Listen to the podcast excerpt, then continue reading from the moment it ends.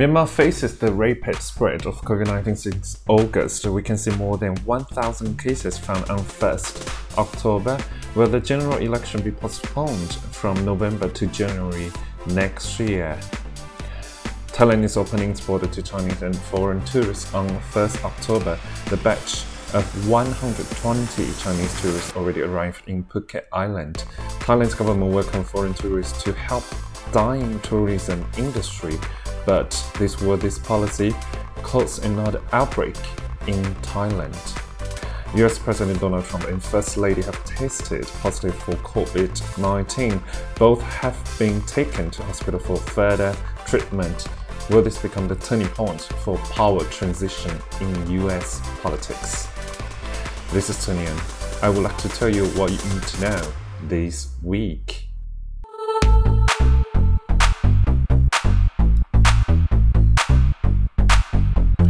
Hello, I'm Frank Hanshi. Uh, this is Tony, and welcome back once again. Always great to have you with us. At the beginning, I would like to tell you COVID-19 situation in Myanmar now.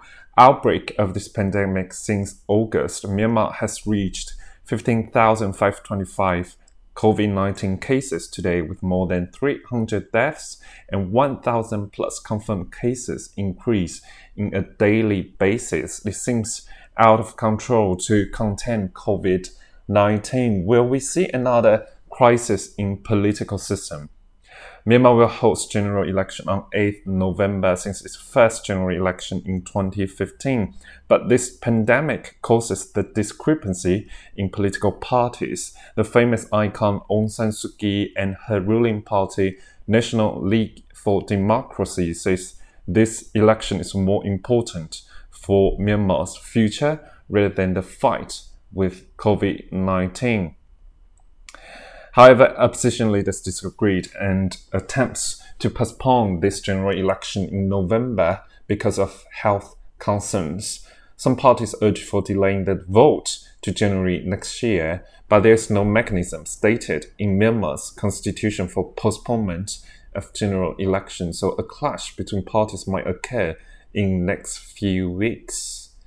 It seems reasonable to postpone the election for containing COVID 19. Actually, opposition parties are ruffled since Aung San Suu Kyi looks strong in recent polls.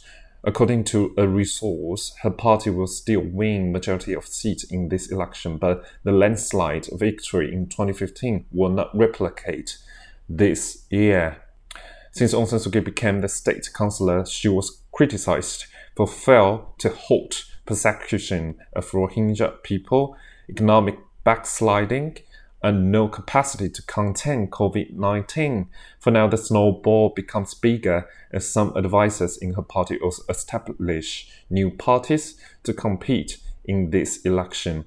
We'll know in two weeks if the political drama will take place in November or get delayed.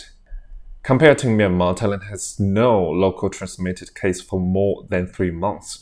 To save Thailand's tourism industry, the government opened borders to Chinese and foreign tourists since 1st October. The first batch of 120 Chinese tourists from Guangdong already arrived in Phuket Island. Before they come to Thailand, they have to be tested negative for 72 hours. They now are staying in quarantine hotels for 14 days before contacting with local people. Until 1st November, more than 500 tourists from China and Europe will arrive Thailand. Head of Thailand Center for COVID-19 Situation Administration would consider to shorten the quarantine date to only seven days if the situation goes well. Will this policy become a blunder to an outbreak in the future? Would you choose dying tourism or dying country. Lastly, US President Donald Trump and First Lady have tested positive on 2nd October. This shocking news leads to political drama in states immediately. Democrats candidate Joe Biden stood only three meters from Trump in first presidential debate hours before Trump announcement in terms of political power in US political system, Vice President Mike Pence is the first position in the presidential line of succession if president incapacitates. The second one is Nancy Pelosi, Speaker of the House.